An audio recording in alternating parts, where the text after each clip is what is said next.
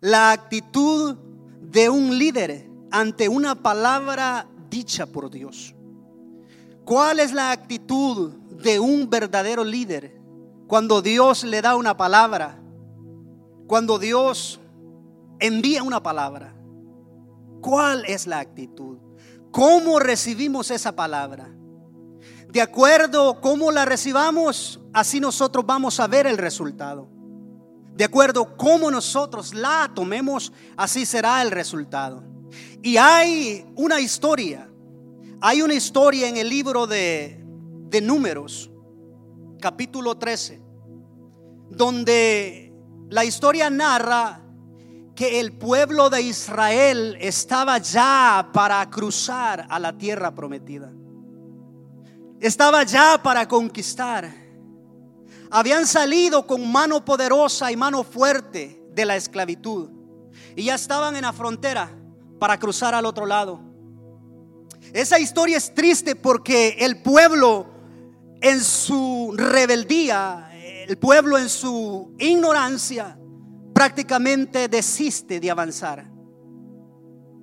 Desiste y simplemente retrocede. La historia dice que estando ya en esas fronteras, fronteras de Cades Barnea, Dios le dice a Moisés, envía hombres, envía hombres para que vayan a ver la tierra y vean el fruto que hay en esa tierra. Y vean qué hermosa tierra es ella lo que yo les he dado, lo que yo ya les he preparado. Y Moisés escoge doce príncipes, uno de cada tribu, y los envía. Entre esos doce príncipes hay dos príncipes, uno llamado Josué y el otro llamado Caleb. Dos hombres entre los doce. Y ellos van y ellos entran a las ciudades ellos entran y ven los frutos de la tierra, ven la tierra hermosa, ven todo maravilloso. Pero también ellos ven que esas tierras o esas ciudades estaban amuralladas, estaban fortificadas. O sea que no era fácil entrar, no era una papita comida. Eran ciudades que tenían murallas. De acuerdo a los que estudian la arqueología, eran murallas muy extensas, fuertes. Y no era fácil entrar, no era fácil entrar, sino que había que pelear, había que luchar. Y ellos ven eso. Otra de las cosas que ven es que la gente de esos lugares eran hombres altos, eran hombres enormes de estatura.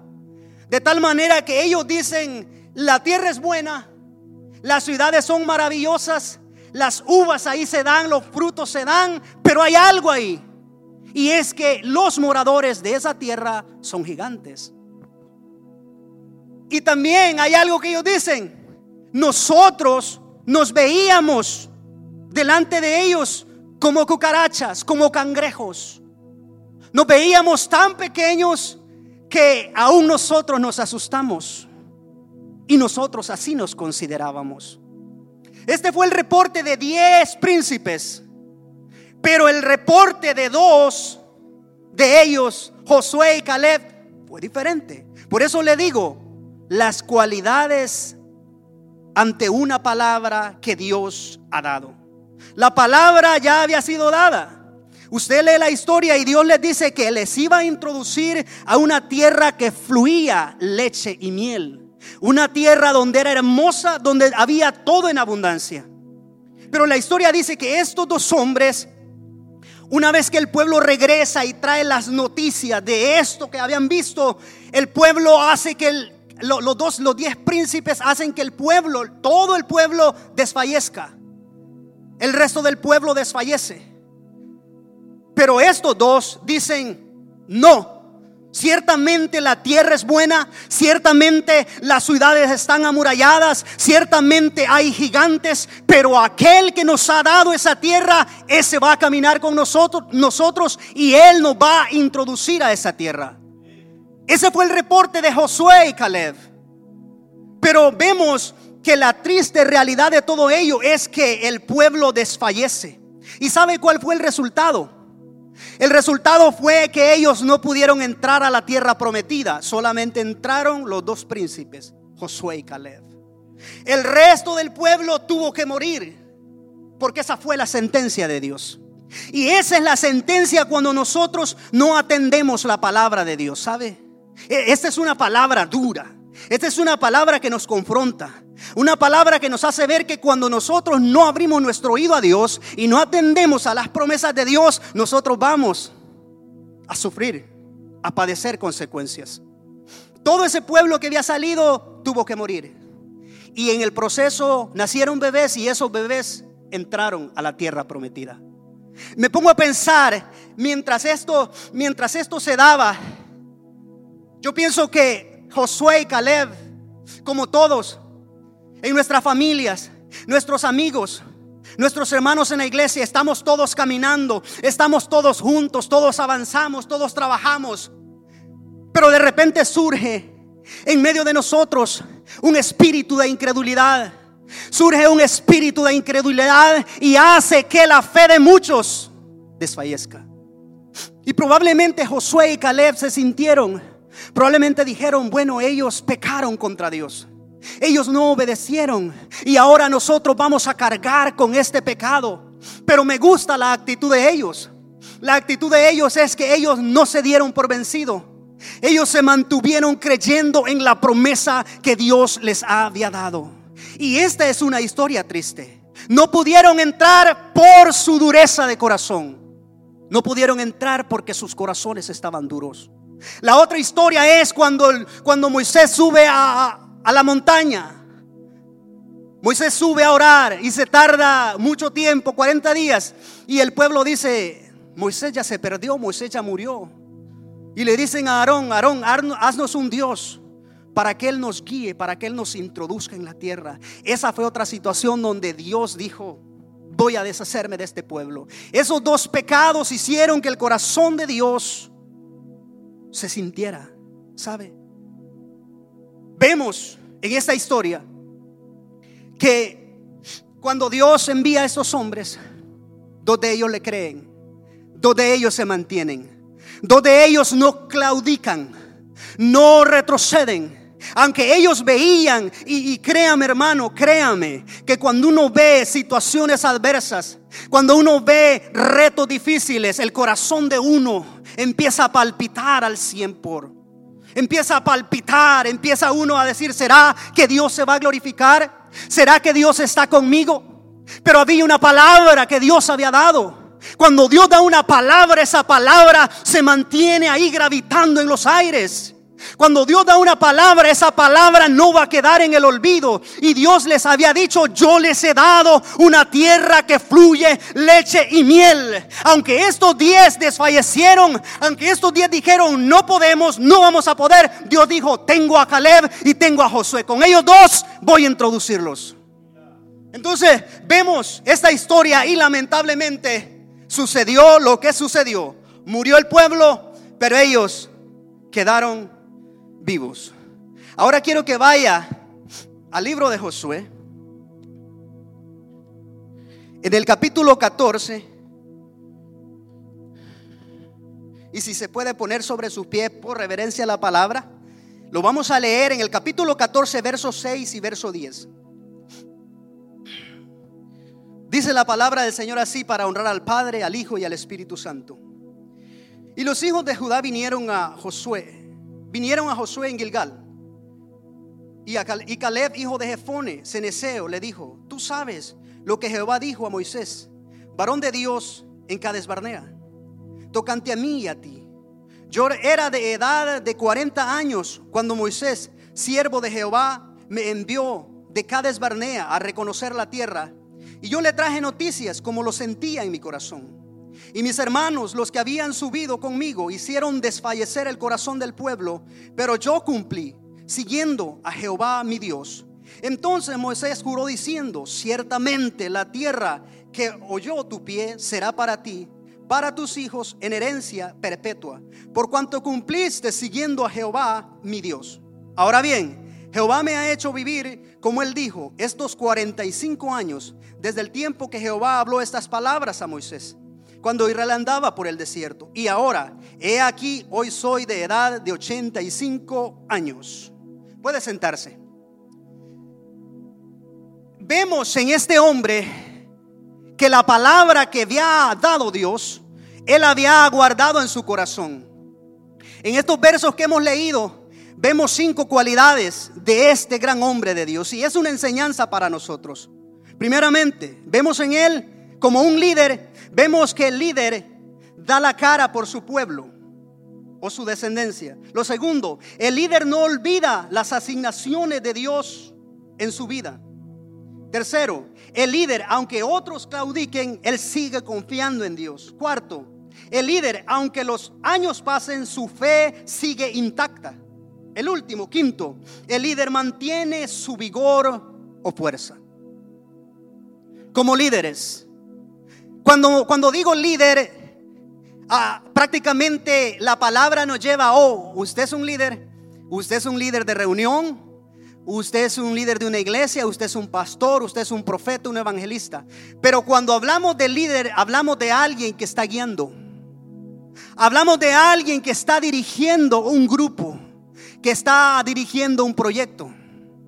Y ahorita me desvío un poquito, pero yo creo y estoy convencido que cada uno de los que estamos en este lugar somos líderes. Estamos guiando a alguien. Estamos instruyendo a alguien. Estamos modelando a alguien. El padre es líder en su hogar. El padre es el que está marcando los pasos en el hogar. El padre es el que dice, hijos, ahora es domingo. Y en el domingo se adora a Dios. En el domingo se cantan cánticos. En el domingo vamos a la iglesia y vamos a adorar a Dios. Ese es ser un líder. ¿Verdad que sí? O sea que líder no es solamente el que ministra, el que está frente de un grupo. No, todos tenemos un liderazgo. Aún en su trabajo, usted es líder. Hay personas que lo están viendo.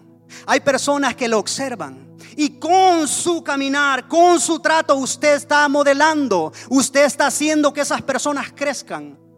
Porque a veces nosotros vemos actitudes en personas, vemos cosas que no nos gustan y esas personas se han relacionado por tiempos con nosotros. ¿Será que nosotros no estamos liderando como deberíamos de liderar? ¿Será que nuestro ejemplo es contrario a lo que es ser un verdadero líder? Esta enseñanza para nosotros tiene que quedarnos clara. Un líder, primero, es aquel que da la cara. Aquel que cuando se presenta la situación difícil, él dice, aquí estoy. Aquí está mi pecho, vengan las balas. Si me, si me entiende el lenguaje. Cuando viene el problema, dice, aquí estoy. Yo tomo ese problema. Aquí estoy. Yo voy a asumir esa responsabilidad. Ese es ser un líder. No aquellos que a las primeras pistolazos salen a la carrera. Aquellos que escuchan y dicen, no, esto no es para mí. Yo creí que esto era más fácil. No. Dios nos modela y Dios nos enseña a, través de la vida de este hombre que es ser un líder. El verso 1 que leímos dice, y los hijos de Judá vinieron a Josué en Gilgal y Caleb hijo de Jefones, Eneseo le dijo, escuche bien, líder, tú sabes lo que Jehová dijo a Moisés, varón de Dios, en Cades Barnea, tocante a mí y a ti. En otras palabras, un verdadero líder cuando recibe una palabra, la mantiene en su corazón. Un verdadero líder cuando recibe una asignación, la mantiene en su corazón. Aunque dice en ocasiones, no puedo hacerlo, no me siento capaz. No tengo la habilidad para hacerlo. No puedo, no puedo hablar, no puedo cantar. Dios te dice, hazlo. Y Él espera que tú actúes en esa palabra. Él espera que tú al recibir esa palabra digas, Señor, tu palabra dice que tú pondrías cántico nuevo en mis labios. Aunque me siento incapaz, aunque no tengo la habilidad, aunque no lo puedo hacer, Señor, aquí está. En obediencia me voy a humillar delante de ti y voy a seguir tu llamado. Eso es lo que hace un líder. Pone el pecho, pone su vida y modela a los que le siguen. Otra de las cosas que vemos es que un líder también se relaciona con su gente, porque el verso dice que se acercó Caleb y la tribu En otras palabras, cuando la situación viene, el líder dice, aquí estoy, pero aquí están mis compañeros. Deben de probar también. El detalle es que a veces nosotros estamos en el momento bueno con el líder. Señor, gracias por esta victoria. Señor, gracias por esto que estás haciendo. Pero cuando el problema viene, cuando los vientos soplan, las tempestades soplan, los problemas vienen, decimos, pastor, ahí quédese. Pastor, usted denle para adelante y yo nomás lo veo. Vemos, vemos esa situación. Un líder siempre está ahí al frente y su gente apoyándole. Porque ese es el carácter de un líder. Otra de las cualidades que vemos en un líder es que el líder no olvida la asignación que Dios le ha dado. Dios le había dado esta asignación. Escuche bien por un momento. No era cualquier cosa ir y entrar a, esas tierras prometidas.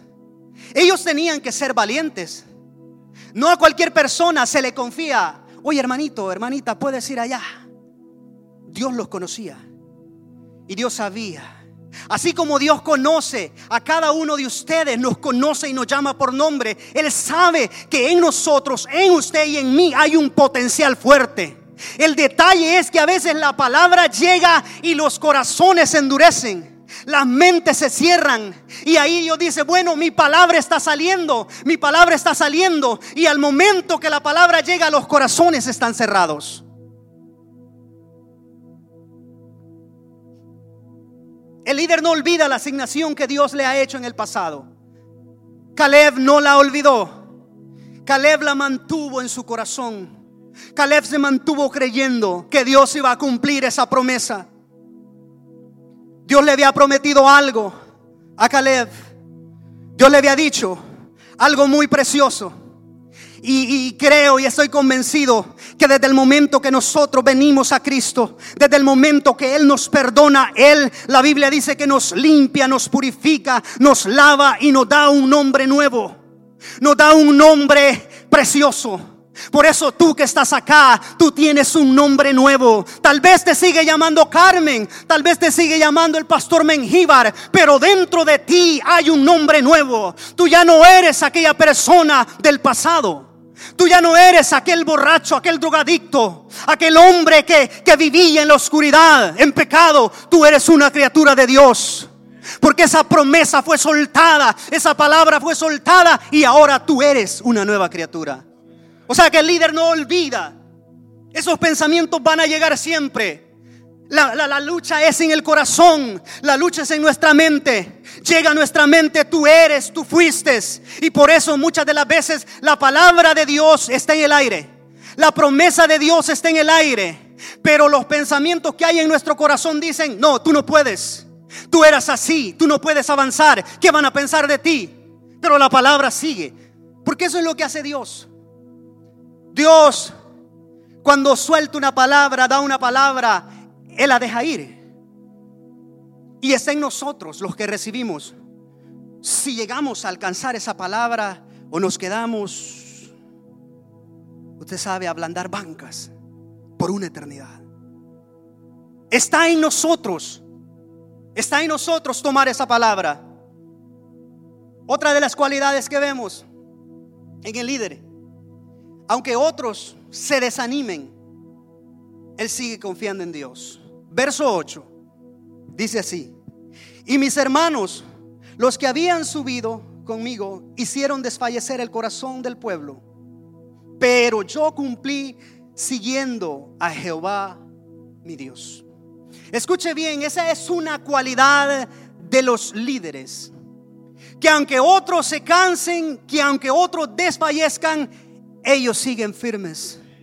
Que aunque las tempestades, los problemas arrecien contra ellos, ellos siguen. Y sabe una cosa, en estos versos que leemos, no, no, Dios no nos dice vas a tener eh, abundancia, todo te va a salir bien.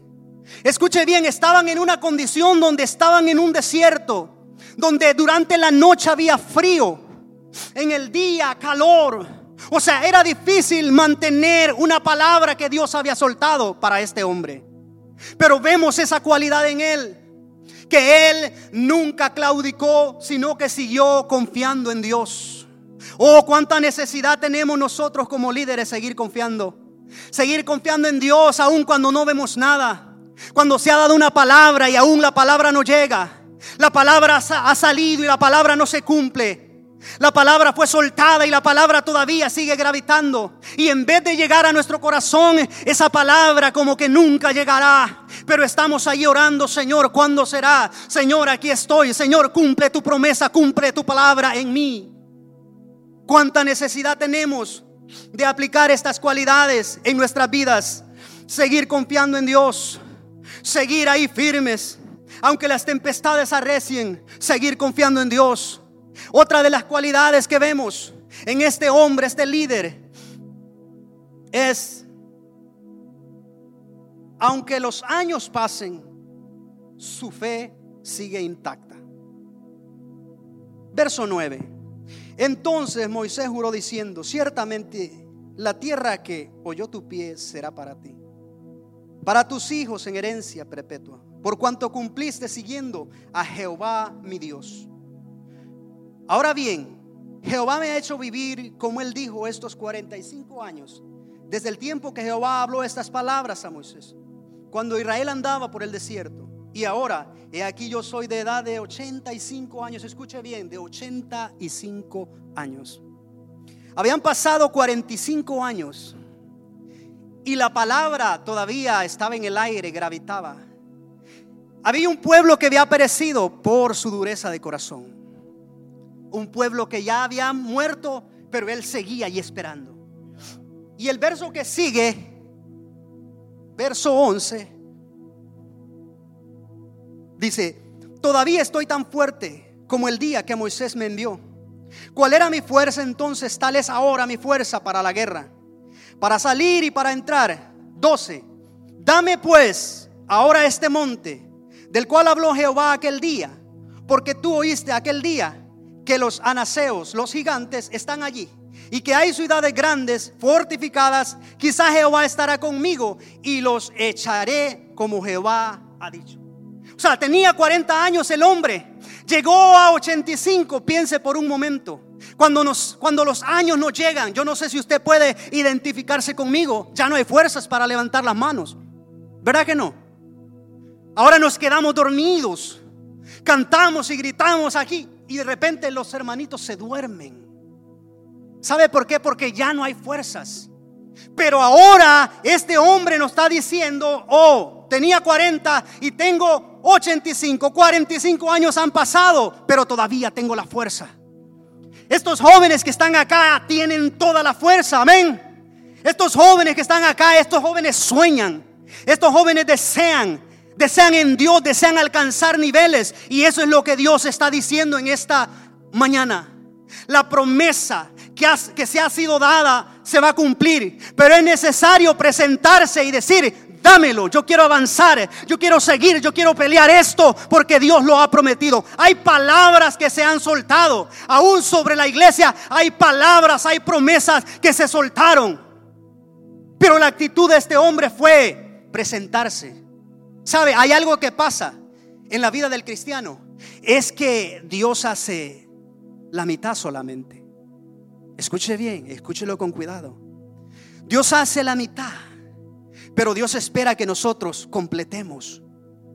Porque un ejemplo, Dios dice, yo te he llamado para que fluyas en esta área. Un ejemplo, seas un predicador. ¿Cuál es la acción que yo le voy a poner a esa palabra?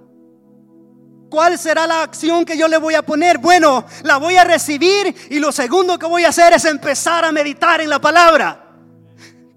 Lo otro que voy a hacer es orar, clamar para que el Espíritu Santo empiece a trabajar en mí. Y lo otro, si Dios lo permite, es prepararme, estudiar, prepararme, porque la palabra ha sido soltada. O sea, Dios da la palabra y Dios dice, yo te he llamado para esto, pero prepárate. Esa es la enseñanza que vemos en este hombre. O sea, Dios le dice, yo te voy a dar Hebrón, e, ese lugar que pisó tus pies, esa tierra que pisaron tus pies va a ser para ti y para tu familia. Y él dice, dámela, aquí estoy. Estoy listo para pelear. Dios nos ha llamado también a nosotros como iglesia. Dios ha declarado promesas, Dios ha declarado palabras sobre la congregación, sobre Filadelfia. Una iglesia que avanza, una iglesia que se expande a las naciones, una iglesia que abre nuevos lugares para que Cristo sea exaltado. Yo no sé si usted lo cree en esta mañana, pero yo sí lo he creído. ¿Sabe? Yo tengo que dos años, tres años en esta iglesia, pero desde el momento que llegué acá, Dios hizo sentir en mi corazón, es aquí. Y déjele comparto algo. Esto, esto es algo que es muy personal. Cuando yo me moví para, para aquí donde vivo, Denison, Dios me, me reveló a mí. Yo he estado orando siempre y oraba siempre, Señor, ¿cuál es tu voluntad? ¿Qué quieres, lo que ¿Qué quieres tú que yo haga? ¿Dónde quieres que vaya? ¿Dónde voy a servir? Y el Señor a través de un sueño prácticamente me trajo. Y tal vez usted no sé si crea, pero yo lo creo porque hay muchas historias en la escritura.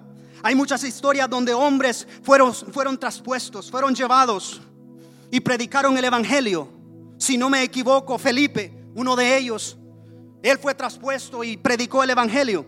Pero en esta ocasión Dios me hace y me saca del cuerpo. Escuche bien, si usted lo cree, créalo. Si no, no. Pero Dios saca mi espíritu y empiezo a salir de una ciudad que estaba iluminada, donde había mucha luz.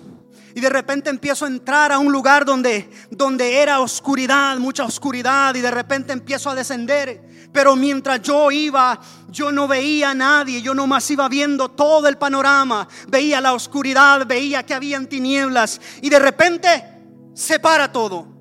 Y digo yo, pero ¿qué pasa? ¿Qué es esto? Y el Espíritu da a entender tú vas a ser parte.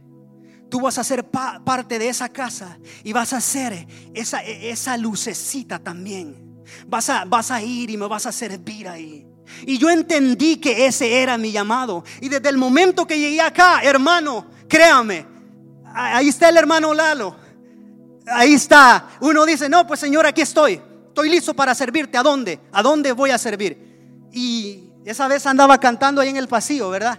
Y, dice el hermano, ¿y quién es el que canta? Y yo le digo yo, ah, no, pues ya véngase, vamos a cantar aquí. Bueno, si, ve cómo trabaja Dios. Y, desde que el hermano me dijo, aquí estamos. Y he asumido esa responsabilidad porque yo le canto a Dios. Yo le canto para Dios y para que usted sea bendecido. Aquí no estamos para ser grandes, estamos para cantar y para que a través de la alabanza usted pueda ser libre y levante sus manos al cielo. Para eso hemos sido llamados. Entonces, ¿a dónde quiero llegar? Es que hace años, en el 2001, no la he olvidado, así como este hombre, Dios también me habló a través de un sueño y Dios me dijo, yo te usaré, yo te usaré. Y ese sueño se ha venido cumpliendo. Eche las cuentas, ¿cuántos años han pasado? Y pregúnteme a mí, ¿te has desanimado? ¿Han surgido problemas? Muchos. Pero sabe, me he mantenido. En momentos de desánimo, Señor, Hablaste una palabra, diste un sueño. Señor, aquí estoy. Aquí estoy. Y eso me ha mantenido. Eso mantuvo con vigor a Caleb. Eso lo mantuvo. Yo sé que en medio de nosotros hay hermanos, hay hermanas, las cuales Dios le dio una palabra y usted sigue preguntándose, ¿será que Dios fue? ¿Será que Dios habló a mi vida? ¿O será que mi conciencia o sería la voz del enemigo? No, si algo Dios le habló y eso ese algo se alinea con la escritura, esa es palabra de Dios. Y ese es el propósito de Dios para su vida. ¿Y qué tiene que hacer usted? Simplemente creerle a Dios y empezar a caminar por fe empezar a avanzar en su propósito. No se quede ahí sentadito. Y cuando digo sentado, estoy hablando en un sentido espiritual. Estoy hablando en un nivel espiritual donde usted dice, no siento ganas de orar, pero voy a orar. No siento ganas de cantar, pero voy a cantar. No siento ganas de ofrendar, pero voy a ofrendar. No siento ganas de diezmar, pero voy a aprender a diezmar. Esa es la actitud de un verdadero líder. Camina y se une al propósito de Dios. Entonces vemos la historia de este hombre, Caleb. Este hombre se mantuvo, mantuvo su fe intacta y su vigor. Cuando hablo de vigor, hablo de una fuerza espiritual. Y también literalmente, porque piense, 85 años de edad, Si aún así, ¿verdad, pastor? Si de repente uno en la mañana no quiere levantarse, pero hay unas boquitas ahí que dicen dame, dame y hay que alimentarlas. ¿Verdad que sí? O sea que ya es la necesidad la que nos llama. Es la necesidad. Piense por un momento. Piense por un momento si este líder, Caleb, hubiera dicho, bueno, eso hace 40 años. ¿Dónde hubiera quedado su descendencia? ¿Qué hubiera pasado con su descendencia? Nosotros como padres, y me, dirijo en este momento a los padres, nosotros somos responsables, créame. Tenemos un peso sobre nuestros hombros y es de marcar ese camino para nuestros hijos. De acuerdo a nuestra actitud, de acuerdo a nuestra entrega, así será la entrega de aquellos que nos siguen. ¿Por qué usted me ve con mi niña de repente que paso y levanta las manos? ¿Por qué? Porque ellos están siendo formados desde criaturas. Ellos están viendo ese sentir, ese anhelo. Y ellos un día también van a poder entrar sin forzarlos. El problema de nosotros es que queremos ya cuando han cumplido 12, 13 años, adora. Y él. Y, y no se le saca, ¿verdad? Adora, levanta las manos. Porque descuidamos esa etapa de la niñez. Ese es ser un verdadero líder. Un padre que se preocupa por la vida espiritual de aquellos pequeños que le siguen. Vemos otras historias en la escritura, las cuales marcan. Voy a pedir que me pongan la, la porción bíblica, la escritura, allí en Primera de Samuel, capítulo 30, versos 7 y 8. No sé si pueden.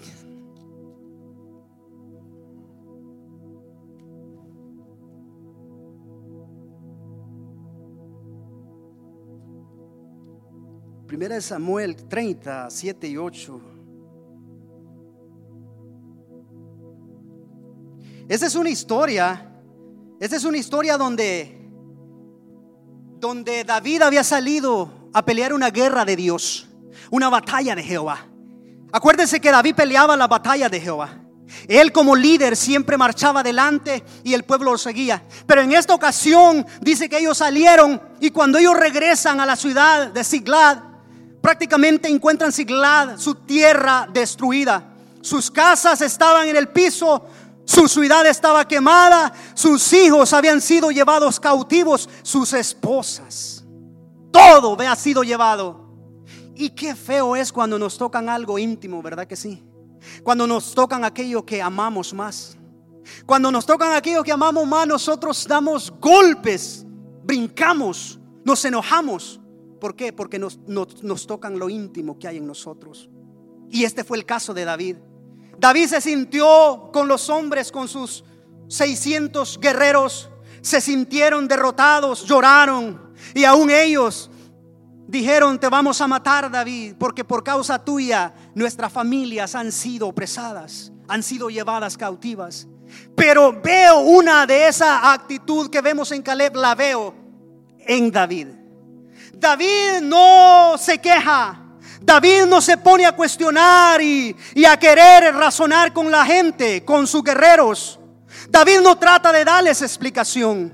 La actitud de David es acercarse a Dios. Va al profeta y consulta con el efod. El efod era un manto el cual se usaba en aquel tiempo para consultar la voz de Dios. Y David se acerca y el efod se presenta y, David le dice a Dios, Señor, perseguiré a estos merodeadores los alcanzaré, los destruiré. Y la palabra de Dios es, persíguelos. Que si los vas a atrapar, si los vas a capturar y vas a recuperar tu propiedad. Y David lo hace. Pero esa es una enseñanza para nosotros, que no podemos movernos en nuestras propias emociones. Siempre que hagamos algo debemos de consultar a Dios.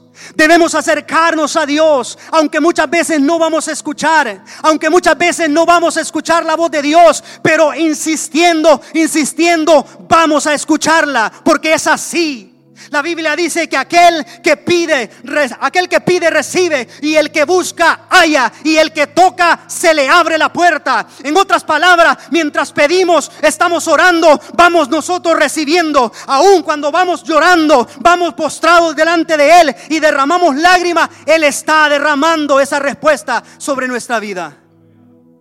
Lo vemos en aquella mujer también que se presenta ante aquel juez injusto y le dice, hazme justicia, por favor, hazme justicia, hazme justicia. Y aquella mujer está insistente hasta que, hasta que aquel juez le dice, lo voy a hacer. Esa es la actitud de un líder, insistir. Y, podríamos preguntarnos, pero si Dios es bueno, porque esa, esa es, esa es la, la, la, la pregunta que hacen muchos ateos. Ah, pero si tu Dios es bueno, ¿por qué no te responde así? No, porque en el proceso Dios nos está formando. Porque piense por un momento, si usted a su hijo le, le, da lo que le pide así rápidamente, ese pequeño, ese no va a apreciar lo que usted le da. Pero si usted le dice, espérate, sigue esperando, aquel muchachito va a seguir, dame papá, quiero esto papá. Y en el proceso hasta se le olvida. ¿Sí, me explico? En el proceso hasta ya empieza a adquirir paz en su corazón esas virtudes que se necesitan. En otras palabras, cuando nos acercamos, Él se toma su tiempo, pero sí nos responde. Y vemos a David, vemos a este hombre que se acerca y Dios al final del día le da la victoria. Dios al final del día le da a sus esposas, a su gente y todo, y él regresa. ¿Y sabe la actitud que tiene este hombre de Dios también? Cuando muchos de ellos dicen, a los que no fueron no les vamos a dar del botín. No, porque no fueron. No, él dice, hermanos, no sean así. Vamos a hacerlo bien. Vamos a compartir con ellos.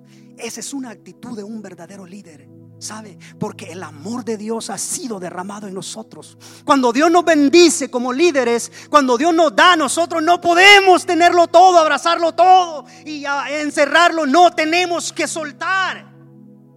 Porque de esa manera, cuando suelta, se abre y viene más.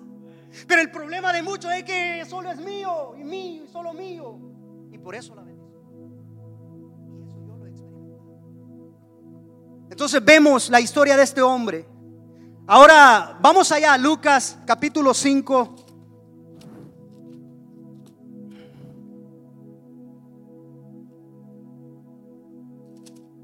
capítulo 5, verso 4 y 6, dice la palabra del Señor así.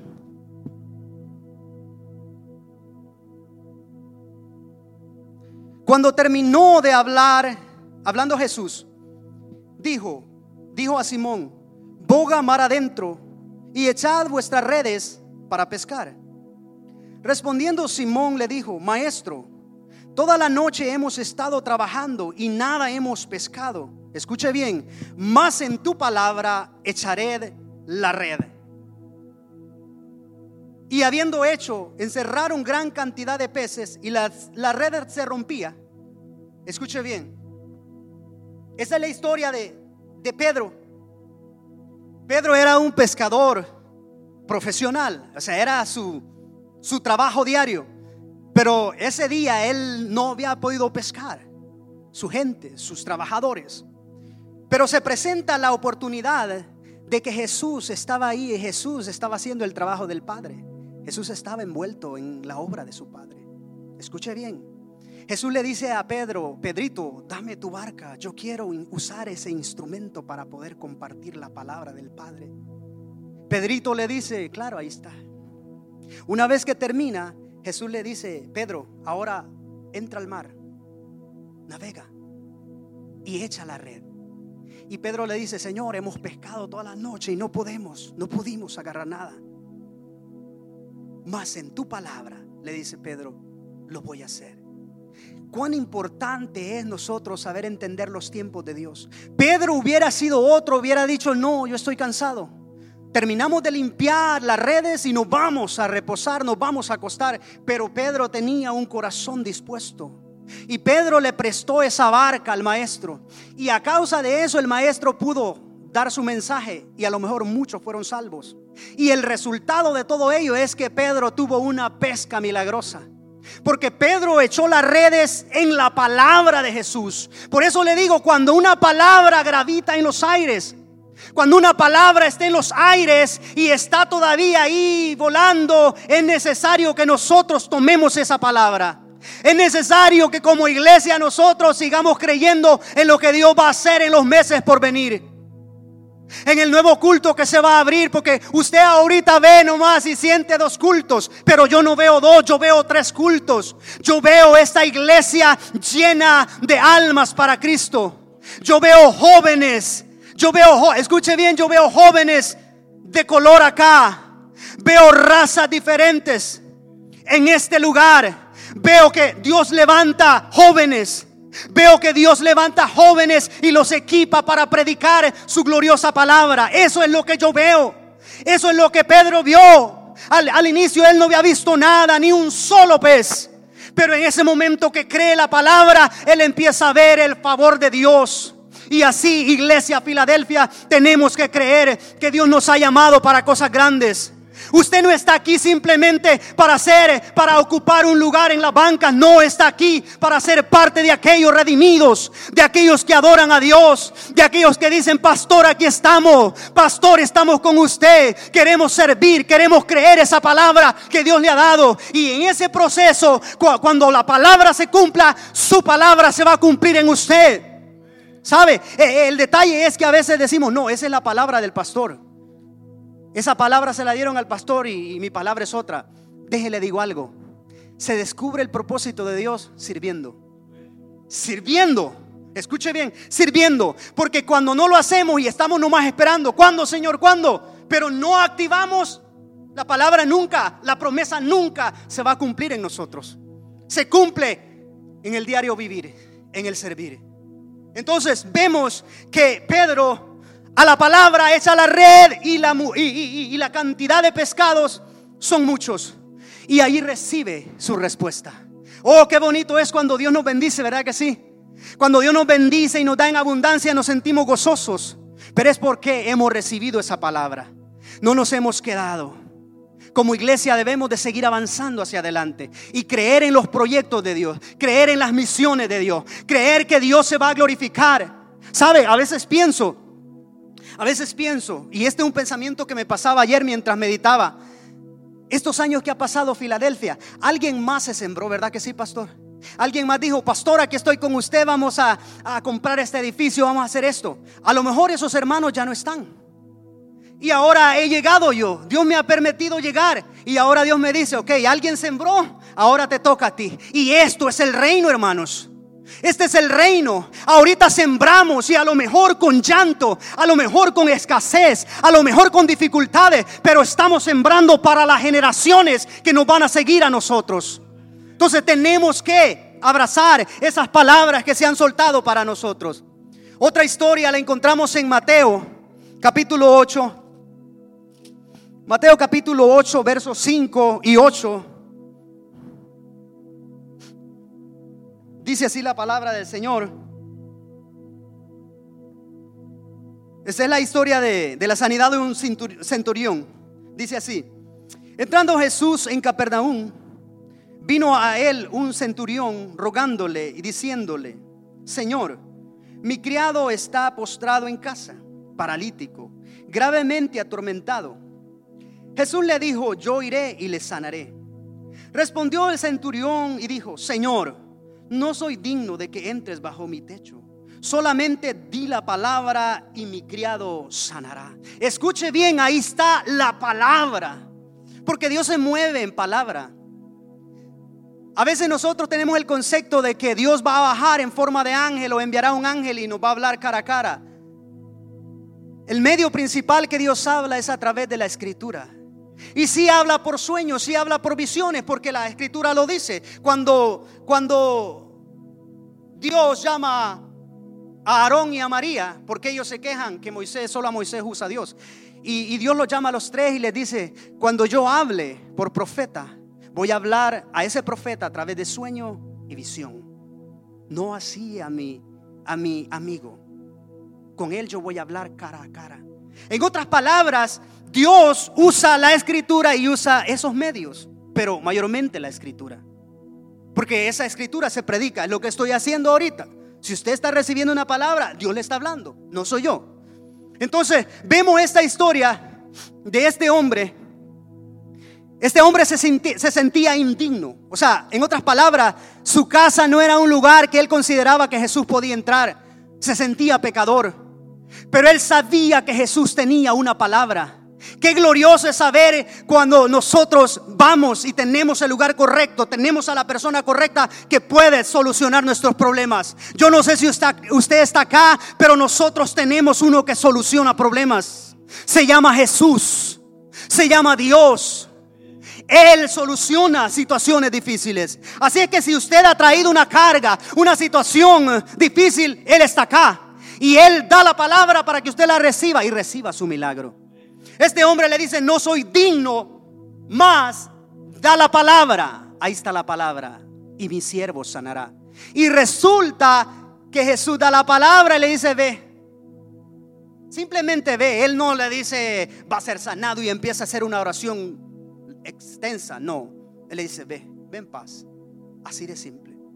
Muchas de las veces la palabra de Dios va a salir como un silbo apacible suave. Y está en nosotros capturar esa palabra. Por eso les decía al inicio, si usted me ve acá, no, véame, estoy acá, pero abra su oído espiritual, porque Dios siempre tendrá una palabra. ¿Cuál fue el resultado de este hombre? Recibió sanidad. Y es lo que Dios quiere hacer en medio de nosotros. Darnos esa respuesta. Voy a cerrando ya. Darnos esa respuesta. A lo mejor usted ha recibido esa palabra. Probablemente han pasado años y usted no ha habido esa respuesta. No ha visto esa respuesta. No ha visto que su hogar se levanta, un hogar en Dios, en Cristo. Ve que a lo mejor sus hijos están rebeldes, se han desviado. Pero Dios, Dios soltó esa palabra. Un día la soltó. Y este mensaje, esta palabra que está saliendo es Dios diciéndole, todavía tengo esa palabra para ti. Todavía eso que te prometí, lo tengo delante de mí. Porque eso es lo que hace Dios. Dios, Dios no se olvida de lo que Él habla. Él no retrocede. Si Dios dijo, tú serás para mi reino, yo te he marcado para mi reino, tú eres de su reino. Aunque los pensamientos sean diferentes, aunque las voces que escuchen sean diferentes, tú eres del reino de Dios. Que te sientas es otra cosa. Porque el sentir a veces nos desilusiona. Pero si Dios ha hablado una palabra, si Dios te ha dicho, yo voy a salvar a tu esposo, yo voy a restaurar tu hogar, yo voy a traer a tus hijos, tú vas a ver a tus hijos servirme, amarme, Dios cumplirá esa palabra. Pero Él espera que nosotros la traigamos a memoria, ¿sabe? Porque Caleb le dice, tú eres testigo. Tú estabas ahí cuando el siervo Moisés dijo, ese monte va a ser tuyo. Yo no sé cuál es tu monte. Yo no sé cuál es tu heredad. Y cuando hablo de esta manera me refiero a deseos, peticiones que usted tiene en el corazón, que solo usted las conoce. Dios le dice, ese monte todavía sigue siendo tuyo pero empieza a caminar. Empieza a poner esas patitas en acción. Empieza a poner la fe en acción. Dios te dice, iglesia, empieza a accionar la fe. Yo no sé si usted puede cautar el mensaje de esta hora, pero yo puedo ver, puedo sentir que Dios levantará esta juventud. Y yo me gozo al verlos y me gozaré al verlos porque lo veré fluir en el Espíritu. Lo veré a ellos llevar ese mensaje de esperanza y de salvación. ¿Sabe? Ese mensaje que transformará. Porque ahora, lamentablemente, muchos jóvenes están apartados. Pero Dios todavía tiene un remanente. Yo sé que la palabra a veces no es específica. A lo mejor Dios tiene diferente trato con usted. Pero una palabra, estoy convencido, que está gravitando para su vida. Ahora, usted acciona en fe. Acciona en Dios. Y Dios le va a dar esa heredad, esa propiedad, ese lugar, esa victoria, para que usted pueda ver cumplirse el propósito de Dios. Usted dice, bueno, ya tengo tantos años, ya soy mayor. La mayoría de tiempo he estado en esta condición y no la he visto. Dios te dice, levántate. Dios te dice, levántate y cree la palabra. Cree aquella palabra que solté sobre tu vida. Cree aquel llamado que hice sobre tu vida. Porque Dios lo puede hacer. Dios acelera los tiempos. Dios puede acelerar esos tiempos en tu vida. Lo que tú no has podido hacer en 20 años, Él te lo hace en 6 meses, Él te lo hace en un año. Porque ese es nuestro Dios. Nosotros como Caleb debemos de accionar de esa manera. No perder la esperanza. No perder esa fuerza, ese vigor. Seguir creyendo. Voy a pedirte que inclines tu rostro. Bajes tu Vamos a orar. Y mientras oro, trae a memoria a lo mejor esa palabra, a lo mejor esa promesa que Dios te hizo. A lo mejor han pasado años y no has visto su respuesta. Pero órale y dile, Señor, yo me acuerdo que tú me llamaste. Me acuerdo que tú un día me hablaste y dijiste que ibas a hacer esto conmigo. Lo que Dios le haya dicho, recuérdeselo. No es porque Dios se le olvide, no. Porque Él ve desde los cielos y dice, oh, mi hijo se acordó. Y ahora empezaré. Y en esta hora yo oro para que esa palabra que Dios soltó un día en tu vida empiece a activarse. Empieces a fluir en eso que Dios un día te dio. Si Dios un día te dijo que te iba a llenar del Espíritu Santo o te llenó con, con el don de hablar en lengua, si tú lo apagaste, tú dejaste que el Espíritu se alejara, que el Espíritu se resintiera, ahora es tiempo de que empieces una vez más a fluir en ello. Cuando tú tomes esa palabra, cuando tú acciones eso, el Espíritu empezará a trabajar en tu vida. Abraza esa palabra que Dios te ha dado. Tómala, porque Él es quien te da la palabra. Si Dios te ha hablado y sientes que Dios te dio una palabra, yo quiero que pases al frente.